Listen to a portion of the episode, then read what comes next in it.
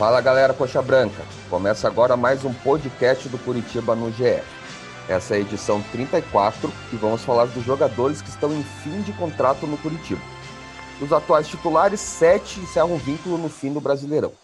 Nesse episódio também vamos falar e analisar a estreia do técnico Gustavo Morínigo, que venceu o Vasco no final de semana e encerrou um jejum de 10 jogos sem vitória. E também projetar os jogos contra o Fluminense e São Paulo. Eu sou Guilherme Moreira, repórter do GE, Estou com Daniel Piva, produtor e comentarista da Rádio Transamérica. Belezinha, Piva? Opa, tudo beleza, Guilherme? Um abraço a você, a toda a torcida do Curitiba que está acompanhando e obrigado mais uma vez pelo convite. Opa, vamos nessa. Com 94% de riscos de queda, o Curitiba está a 7 pontos do Fortaleza, primeiro time fora do Z4, e precisa de 20 em 24 pontos para atingir 45 pontos, né? Que é o número mágico ali de média dos últimos 10 anos. Mas é possível que esse, que esse número diminua, né, Piva? Essa média de 45 dá uma baixada. Você acha que ainda dá com essa vitória fora de casa aí contra o Vasco ou não? É uma espécie de luz no fim do túnel, mas eu ainda acho muito difícil, considero muito complicado, porque vamos fazer o seguinte exercício: o Coritiba hoje ele precisaria, diminuindo esse número aí dos 45 pontos, vamos jogar para 40 pontos, que seja, que sejam dos mais baixos da história. O Curitiba precisaria, nesse período, para chegar nessa pontuação dos 40 pontos, de mais cinco vitórias. E os seus concorrentes, o Curitiba teria que fazer é, 15 pontos em 24. E os concorrentes dele poderiam fazer 7, 8 pontos de 24. Então é muito difícil, é sinceramente acredito que essa reação, que essa boa partida contra o Vasco da Gama veio tarde demais. Mas o clube, obviamente, vai seguir lutando, vai seguir tentando e vai passar muito por esse jogo contra o Fluminense na quarta-feira. Se o Coritiba conseguir a segunda vitória seguida, ele vai para 28 pontos e é bem possível que fique quatro atrás do primeiro fora, porque Esporte, Vasco e Fortaleza, os três estão com 32 pontos. Convenhamos, é difícil imaginar os três vencendo ou os três pontuando nessa rodada. Quatro pontos atrás você volta para o jogo, mesmo que com toda a dificuldade, com todo o cenário que o acúmulo de danos causados foi muito grande. Então vai uma luta contra o tempo agora, além, é claro, da performance do time. É, o Curitiba agora enfrenta o Fluminense na quarta-feira aqui no Couto Pereira, sem o Morínigo, né, que testou positivo para Covid-19, e o Júlio César vai fazer o terceiro jogo à frente do, do Coxa. E aquele Fluminense que aplicou a maior goleada da temporada em cima do Coxa, né? Aquele 4x0 no primeiro turno. O Coxa não vence o Fluminense também desde 2014. Flu tá, tá brigando aí por, uma vaguinha no G6, né? Tá dois pontos atrás do Santos, que abre o G6. É, como que você vê essa partida, Piva, aqui no Couto Pereira? É, como você falou, né? Vencendo esse jogo, reacende uma, uma esperança ali de, de, de, brigar, né? Pelo menos de entrar nessa briga contra o abaixamento. É, assim, claro, a gente vai encontrar boas notícias no Curitiba nesses últimos jogos, especialmente a organização defensiva, especialmente a forma como o time conseguiu encontrar um caminho para atacar, arriscando bastante chutes aí de média longa distância. Só que, embora o Fluminense não seja o time mais confiável do mundo, bem longe disso, tanto é que tomou cinco do Corinthians é, recentemente, mas é um time mais organizado do que o Vasco. É um time que tem jogadores com em melhor momento do que, por exemplo, os atletas do Vasco. Michel Araújo, o próprio Lucas Claro, um atleta que a torcida do Curitiba conhece muito bem. Na frente tem Fred, então o Marcos Paulo, prata da casa, é claro, como todo jogador jovem oscila bons e maus momentos, mas é um jogo que vai exigir do Curitiba mais do que o Vasco exigiu. Claro, o jogo contra o Vasco, o Curitiba não era favorito, foi lá e fez. Contra o Fluminense, Curitiba também não é favorito, não vai ser nenhuma moleza. Mas se quer ter essa esperança, se quer ter a luz no fim do túnel, precisa vencer o Fluminense, porque depois tem São Paulo e Grêmio pela frente, ou seja, os buracos são bem mais embaixo. é, é complicado, mas para ter qualquer tipo de esperança, precisa dessa segunda vitória seguida, quarta-feira contra o Fluminense. Esse jogo contra o Vasco e aliado ao Clássico Atletiba, que já teve um pouquinho do dedo do, do Morínigo, né, que tinha chego durante a semana, é, mas ainda não estava registrado no bid para o Atletiba, é, já deu para notar algumas mudanças ali na equipe do, do Coxa, né? Um time que começou a chegar com mais jogadores na área, na, na fase ofensiva, arrematando mais e fora da área também, né? Tanto que o gol do, Moura sai assim contra o Vasco, gol da vitória. É, você vê os jogadores um pouquinho mais próximos né, da região da bola para tentar associar, fazer tabelas, triangula triangulações também. O que, que, você notou também dessa estreia positiva aí do Morínigo com, com vitória diante do Vasco, Pivo? Foi uma espécie assim de confirmação daquilo que a gente encontrou no Atletiba. No clássico, você já viu um Coritiba melhor organizado defensivamente, Aí ficou até uma dúvida. É, pô, o Atlético não forçou muito. O Vasco tentou mais, o Vasco forçou mais. O Vasco foi ali na base do desespero para bola aérea, é, algumas jogadas pelos lados do campo. Tanto é que o Wilson, mesmo com essa boa atuação no sistema defensivo do Curitiba, o Wilson acabou sendo um dos personagens da partida. Fez duas defesas, uma no fim do primeiro tempo e uma já no fim do jogo, em duas finalizações do cano, que foram espetaculares. Então você vê um Curitiba mais sólido defensivamente, é, alguns, alguns atletas que muito se tinha ponto de interrogação em cima, conseguindo dar boas respostas, aí especialmente nas duas laterais, os dois pratas da casa, o Natanael, mas especialmente o Guilherme Biro, o Hugo Moura conseguindo fazer um papel bem importante, mais compacto, mais próximos e tentando resolver mais rapidamente as jogadas. Por isso que o Coritiba contra o Atlético já arriscou bastante chutes de média longa distância. Contra o Vasco, a estratégia foi a mesma. E aí faz muito sentido a utilização de um atleta como o Sarrafiore, que tem essa característica de arriscar bastante, e acabou o time premiado com o um gol do Hugo Moura justamente nessa estratégia. Um arremate ali um pouco, sei lá, uns 5, 10 metros da entrada da grande área, feliz no cantinho, um bonito gol do Coritiba que garantiu a primeira vitória do segundo turno. E logo depois desse jogo contra o Fluminense, o Coxa encara o atual líder São Paulo, mas pode ser que no final da semana já não seja mais, né? Já que tem um São Paulo Inter aí no meio da semana, primeiro e segundo colocado. É...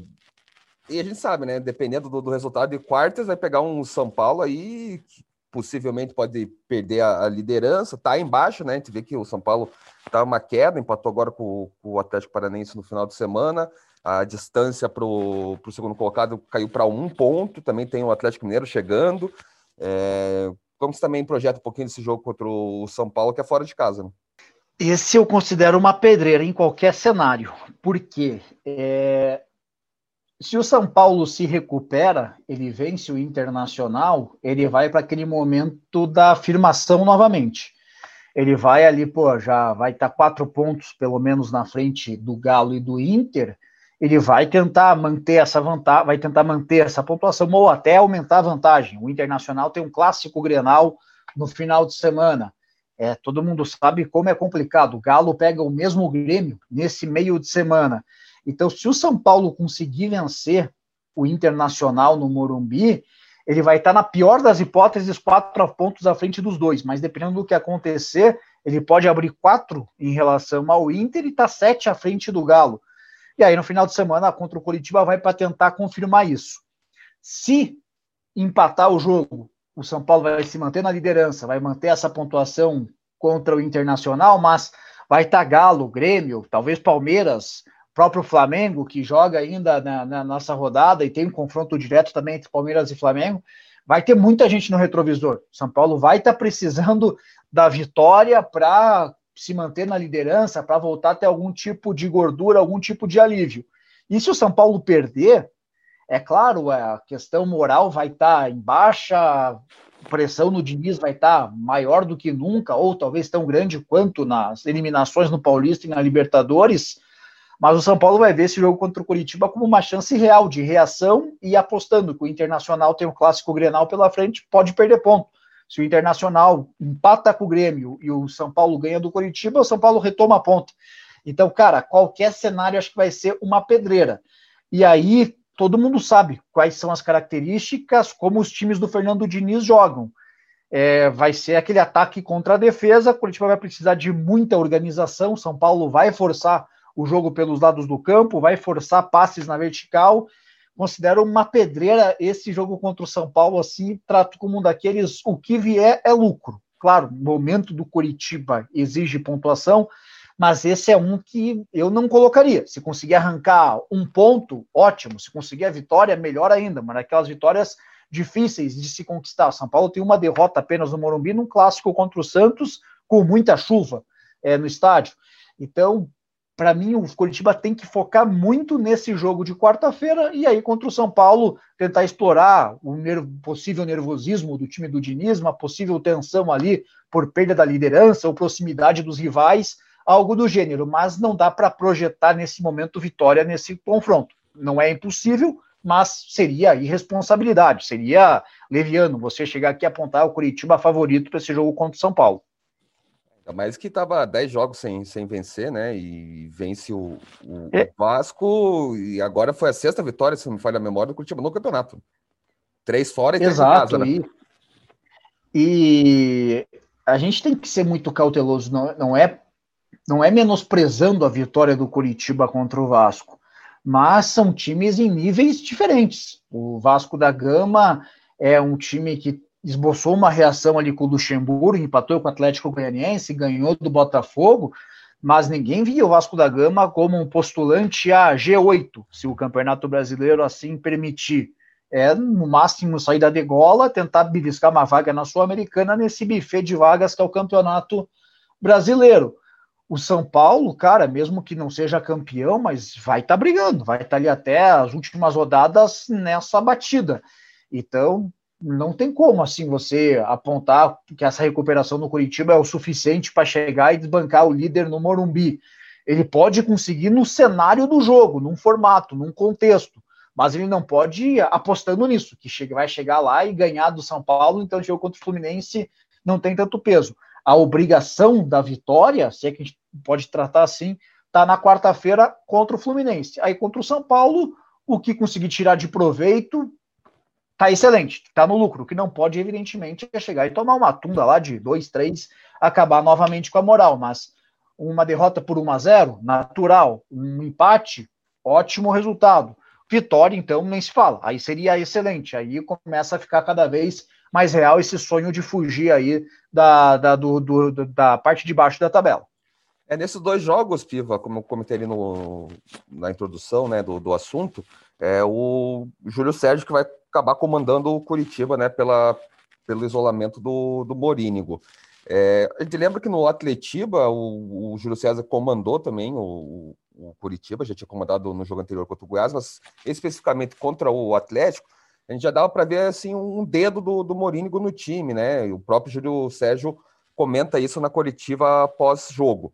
É, você acha que vai fazer falta assim demais o Morínigo fora do, do, do campo ali no, nas partidas? Ou até influencia mais no dia a dia do, dos treinamentos do, do Curitiba para esses, esses dois jogos? É, nesses dois jogos, eu acredito que o maior impacto estão na preparação porque contra o Atlético, embora ele não tenha comandado ali do banco de reservas, ele fez toda a semana de trabalho, conseguiu colocar algumas ideias. Agora contra o Vasco, da mesma forma, aí já estando na beira do gramado. Mas ele vai ter acesso ao jogo, vai estar tá conseguindo ver, vai dar um jeito de se comunicar com alguém da comissão técnica, fazer chegar no Júlio Sérgio as ideias, as convicções dele. Claro, não é o ideal, mas vejo isso menor do que o impacto no treinamento. No treino, ele dificilmente vai conseguir estar acompanhando ali é, de forma simultânea. Muito provavelmente vai ter no máximo acesso algumas horas depois, e aí as orientações para o dia seguinte. Então, o impacto na preparação vejo maior do que propriamente ali na beira do gramado. É, e entrando agora no, no nosso assunto principal, que é os jogadores em fim de contrato, é, dos 32 atletas do elenco, aí 12 estão encerrando seus vínculos no final do Brasileirão, né? E um no mês seguinte, final de março, que é o Muralho, o goleiro, que é a reserva do, do Wilson, né? É, dos atuais titulares, Piva, sete encerram um contrato em breve, né? Que é, que é nesse final de fevereiro. A dupla de zaga Rodolfo e Sabino, o lateral direito Mailton, os volantes Hugo Moura e Natan Silva, o meia Sarrafiori e o atacante Robson. É, o Rodolfo e o Robson, é, digamos que é um caso mais, são casos mais tranquilos, né? Porque eles têm um passe é, livre, né? É, ao fim e fica mais fácil de renovar, às vezes de, de discutir aí um, termos novos de um contrato. Já Sabino, Mailton, Gumora e Natan Silva, eles vêm de emprestados de outros times, né? É, desses nomes, desses sete, pelo menos titulares, quem que você manteria? Quem que você acha que, que seria útil né, no, no Curitiba, tanto numa provável Série B ou num sonho, num milagre de continuar na Série A em 2021? É, aí tem algumas dificuldades né, de negociação. O próprio Rodolfo e o Robson, embora sejam é, agentes livres ali, não tenham vínculos com outras equipes, mas são atletas que relativamente caros para uma Série B. É, o Rodolfo estava no Flamengo ali, campeão da Libertadores em 2019, veio para o Curitiba 2020, aí muito provavelmente é um dos maiores salários do elenco do Curitiba. Embora o retorno técnico dele não tenha sido o esperado, seria bem interessante se o Curitiba conseguisse uma composição, conseguisse um novo acordo com o Rodolfo, algo que fosse razoável para todas as partes, prolongar esse vínculo aí por mais uma temporada, contar com um jogador para a Série B do Campeonato Brasileiro. O Robson, embora tenha feito jogos terríveis, mas ele ficou reconhecido pelo, pelo poder de decisão é o artilheiro do Coritiba no Campeonato Brasileiro. E na Série B, eu acredito... até, até pela passagem que ele teve boa pelo Paraná e ano passado, ano retrasado já, né? Agora pelo Coritiba, a gente sabe que assim não é um cara que sobra, né? Numa, numa Série B, né? Aquele cara que você fala. Mas ajuda bastante, né? Mas é, é muito importante numa Série B, né? É, exatamente. O Robson seria interessante ter por isso. É um cara mais adaptado ali a essa competição, já jogou ali duas pelo Paraná, uma pelo Curitiba, conhece melhor a Série B, o nível é mais próximo do futebol dele, teria essa questão financeira e esse coagravante que, apesar de tudo, o Robson acredito que vai ter mercado, cara. Não vai me surpreender tanto assim se, sei lá, um, um, uma Chapecoense, por exemplo, procurar o Robson para a próxima temporada, o próprio América Mineiro, o Lisca, o conhece dos tempos aqui de Paraná, isso se o Lisca, evidentemente, seguir no, no, no América Mineiro, até mesmo esses times que possam ser rebaixados aí para a Série B do Campeonato Brasileiro, é, sei lá, um Botafogo da vida, o Barroca também conhece é, o Robson. Então, do Robson eu vejo, um, a, apesar de ele ter oscilado muito, na, talvez não seja nem oscilado na temporada, mas ter feito jogos ruins na temporada, mas esse poder de definição dele, acredito que vai chamar atenção, vai ser um cara que vai ter propostas no mercado. Aí a questão financeira vai acabar pegando.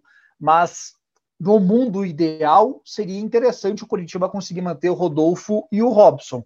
Os demais atletas aí, cada um veja uma particularidade nesses que estão emprestados por outros clubes, cara.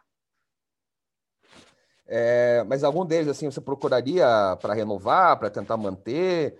Ou... Porque, assim, ó, se for ver, ó, o Mailton até a gente via potencial, não, não, não rendeu tanto no Curitiba, né? Mas o Gumora e o Natan Silva, não, não vejo o Gumora com espaço no Flamengo. É, o Natan Silva no, no, no, Atlético Mineiro também não vejo muito. Safiori no Inter, menos ainda. É, você acha que algum deles, você acha possível, pelo menos, assim, tentar mantê-los ou não? Cara. Claro que se for do, do, da, da, da, tua opinião, achar que vale, né? Vale manter. Também. É, então, é, é, isso que eu tô pensando. Isso que eu tô pensando aqui. O Mailton, se o Curitiba quiser, acho bem possível. O Atlético Mineiro, por mais que possa utilizar um time diferente no Campeonato Mineiro, não se tem ainda muito. É, não, tem, não tem muito claro qual vai ser o planejamento do Galo para a próxima temporada, mas Maioto, se o Coritiba quiser, é bem possível. O Hugo Moura já tem um pouco de dúvida, porque o Flamengo pode começar a apostar um pouco mais nos pratas da casa. Não que ele também tenha sido brilhante aqui no Curitiba, mas numa dessa pode acabar recebendo uma oportunidade ou outra. O Nathan Silva, eu sinceramente não renovaria.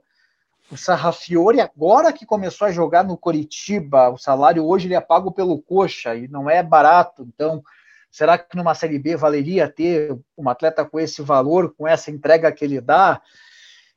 E o Sabino oscilou muito. É, o Sabino é outro que eu acho que, apesar dessa toda essa oscilação que teve, vai ter o seu mercado, vai ser difícil uma permanência, mas eu pelo menos tentaria, tentaria sair com alguma espinha aí do time da Série A para a Série B. Tentaria manter o Sabino, mas considero bem difícil. Hugo Moura tentaria, mas aí vai depender muito do planejamento do Flamengo. Sarrafiore, Mailton e Nata Silva não tentaria, a não ser que o Sarrafiore nessa reta final consiga justificar. Agora, pelo menos, está sendo utilizado nesse contexto do, Morin, do Morínigo, está fazendo sentido você ter o Sarrafiore em campo.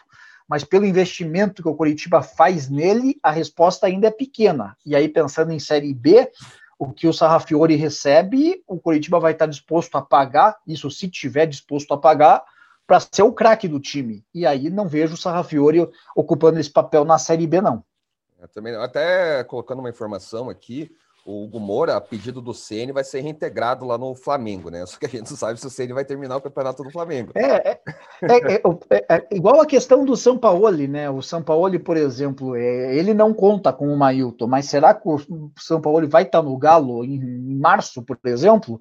É muito difícil. Então, é o, o planejamento do futebol brasileiro passa por várias indefinições, inclusive da qual estratégia o clube vai adotar, e dentro dessa estratégia nos campeonatos estaduais, quem serão os treinadores? O Rogério Senna, a gente não sabe se amanhã vai ser o técnico do Flamengo. Se o Flamengo empatar ou perder do Goiás, não vai ser nada surpreendente uma troca no comando técnico. Tem razão. Agora, completando a lista desses jogadores, Piva, tem ainda o goleiro Muralha, que, que renovou até o fim de março, o lateral Jonathan, o zagueiro Natan Ribeiro, o volante Ramon Martinez e o atacante Brian Osman. É, tchau e benção, obrigado por, por, participar do clube, ou você acha que algum é. deles ainda dá para render no coxa? É, esses nomes aí, cara, é... a maioria você vai perguntar como é que estão no Coritiba. É, todo respeito daí às pessoas ali, mas, cara, é inacreditável. O Brian, o Osman, estarem no Coritiba numa Série A de Campeonato Brasileiro e terem sido aí as últimas cartadas do clube para tentar reverter a situação. São atletas incompatíveis aí com, com a realidade do clube na Série A. Na Série B, se tivessem sido contratados para uma Série B, o cenário seria outro, mas agora uma renovação já vão desgastados, já vão com, uma, com imagens ruins. Desses quando veio, eu achava que o Jonathan ia conseguir dar uma resposta interessante para o Coritiba. Não acho que o Jonathan tenha sido o terror que a torcida do Coritiba pinta, mas acredito que é a mesma situação. O cenário do Jonathan na Série B, vejo ele um lateral podendo entregar bem mais do que na Série A. Só que está desgastado. Aí vai do clube querer bancar isso ou querer já atender um pouco aí a, a os desejos dos torcedores. O único de todos esses que eu procuraria sem muita dúvida, sem, muita, sem muito questionamento, é o Nathan Ribeiro, porque esse foi muito importante para o Curitiba no fim de 2019. 2000, nessa temporada atual jogou muito pouco, sofreu muito com lesão, e é um atleta que tem potencial em Série B. Isso ele já deixou bem claro em 2019 e é um dos poucos que não está carregando esse fardo aí da temporada ruim que o Coxa fez em 2020. E o Muralha? Cara, é, e, e, eu era um que, quando o Muralha era titular do Coritiba, ali sob o comando do Barroca, não via como uma loucura, não via como uma aberração, e até uma questão de justiça, já que a escolha foi feita, ele não tinha um erro grave para exigir uma troca no gol. Situação bem diferente, por exemplo, do que era no gol do Paraná Clube aí na Série B, que eram falhas atrás de falhas a partir do momento que o Wilson voltou para o gol, você não tem motivo algum agora para tirar o Wilson colocar o Muralha. E aí o Muralha ficou sem contrato com o Flamengo. O Muralha não vai receber pouco. O Wilson já não recebe pouco. Aí acho que é muito investimento para uma posição em que você já tem um titular. Então, como o Wilson renovou o contrato com o Coritiba, é um salário alto, daria continuidade a ele, agradeceria o Muralha aí pelos serviços, não o manteria, não. É, para finalizar nosso papo, Piva, nesse jogo contra o Vasco, é, entraram né, no time titular. Tinha ali o Wilson, né, que é um cara que já tem contrato com o Coxa, o Natanael, que é um jovem da, da base, é, o Guilherme Biro também, jovem da base, tem contrato, os dois também têm contrato. É, depois ainda entraram aí meninos, né, do, da base. Também estava o, o, Pablo Tomás, também foi titular nesse jogo. Depois entraram os meninos, aí Luiz Henrique, entrou o, o Matheus Bueno também, até o Henrique Vermude. É, você acha que essa vai ser a tendência nas rodadas finais do Curitiba apostar na base já pensando na, na temporada 2021? Ou você acha que quando tiver esperança, eles vão continuar colo tentando colocar jogadores mais experientes? Ou, ou vai apostar mesmo nessa, nessa base já pensando no, na temporada? Eu vi assim, cara, é, contra o Vasco foi ali um pouco de já dar oportunidades a esses jogadores. Veio a resposta: vai manter, vão manter. Muito provavelmente a gente vai ver novamente Natanael na lateral direita, Guilherme Biro na lateral esquerda. O Pablo Tomás, que já tem um pouco mais de dúvida, porque agora tem a volta do Robson, pode ser que aposte no novo formato do ataque, mas se for querer manter um, uma peça como para ser referência, a disputa de Pablo Tomás e Ricardo Oliveira, o Pablo Tomás vai estar à frente do Ricardo Oliveira. É, primeiro, porque deu o resultado, segundo, que é a hora. Você tem que.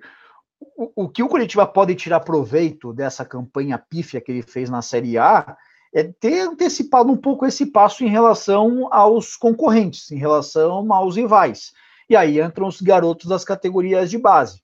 Então, a utilização deles, nesse momento, para mim, passa muito por isso. Como já deu uma resposta positiva, conseguiu a vitória contra o Vasco, com o Guilherme Biro e Natanael, especialmente, fazendo bom jogo, acredito na manutenção.